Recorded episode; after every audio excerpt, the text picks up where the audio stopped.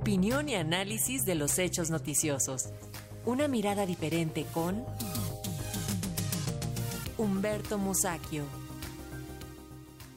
Humberto, ¿cuál es tu opinión de lo ocurrido esta mañana? Buenas tardes.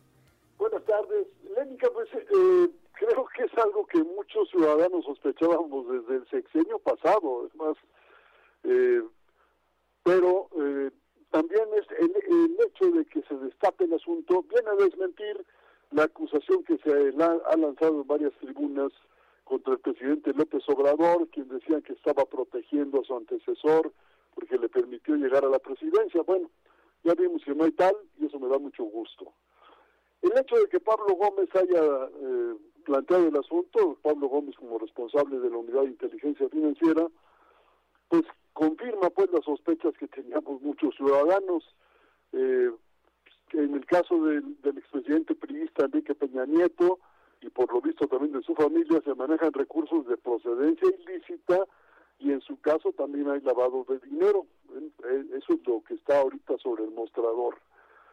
Como es bien sabido, el expresidente Peña Nieto es un hombre inmensamente rico, eh, lo que se explicaría en buena medida, no por su genialidad para los negocios, porque es algo que está por verse, yo no, no hasta ahora no tengo datos sobre el asunto, más bien yo creo que por su desempeño en los cargos públicos que ha ocupado, especialmente la gubernatura del Estado de México y la presidencia de la República. Se ha dicho también, ha, estado apareciendo en columnas, que el nivel de vida del exmandatario, que incluye viajes, estancia en España, adquisición de bienes, muebles de inmuebles, etcétera, lo hace erogar algo así como un millón de pesos diarios, diarios. De modo que los 28 millones que le detectaron pues corresponderían más o menos al gasto de un mes, lo cual tampoco es como para echar las campanas a vuelo. Existe también el antecedente de la llamada Casa Gris, que un contratista de su gobierno, tanto en el Estado de México como en la Presidencia de la República, presuntamente le regaló, le alquiló o le prestó a quien fue su esposa durante el paso del propio Peña Nieto por el Ejecutivo Federal, eh, porque se casó poco antes de asumir el poder y se divorció terminando. En fin, era y al parecer es todavía un inmueble muy lujoso. Eh, hay fotos que se han publicado en varias en varias eh, publicaciones, en varias revistas y periódicos. Es un, inmueble muy lujoso en un inmenso terreno de las lomas de Chapultepec. No cuesta cinco centavos, pues para que quede claro.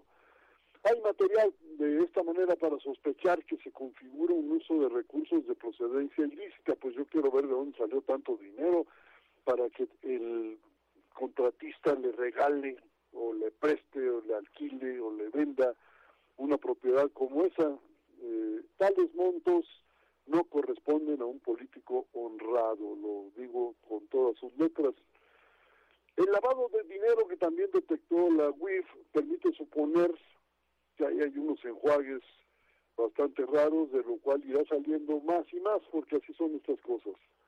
Pero la historia lamentablemente no ha concluido. Todos queremos que se castigue a los funcionarios deshonestos. Pero falta pues que la Fiscalía formule las acusaciones correspondientes. Esto es, como dicen los abogados, que judicialice el caso y sobre todo, pues que el Poder Judicial dé por buenas las pruebas y avance el proceso. Y si no hay presión social, juren ustedes que tampoco va a haber resultados.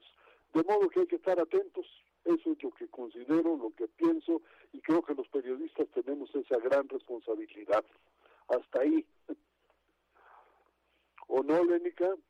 Muchísimas gracias, Humberto Musaquio. Nos escuchamos la próxima semana. Muy buenas tardes. Hasta la próxima. Hasta luego.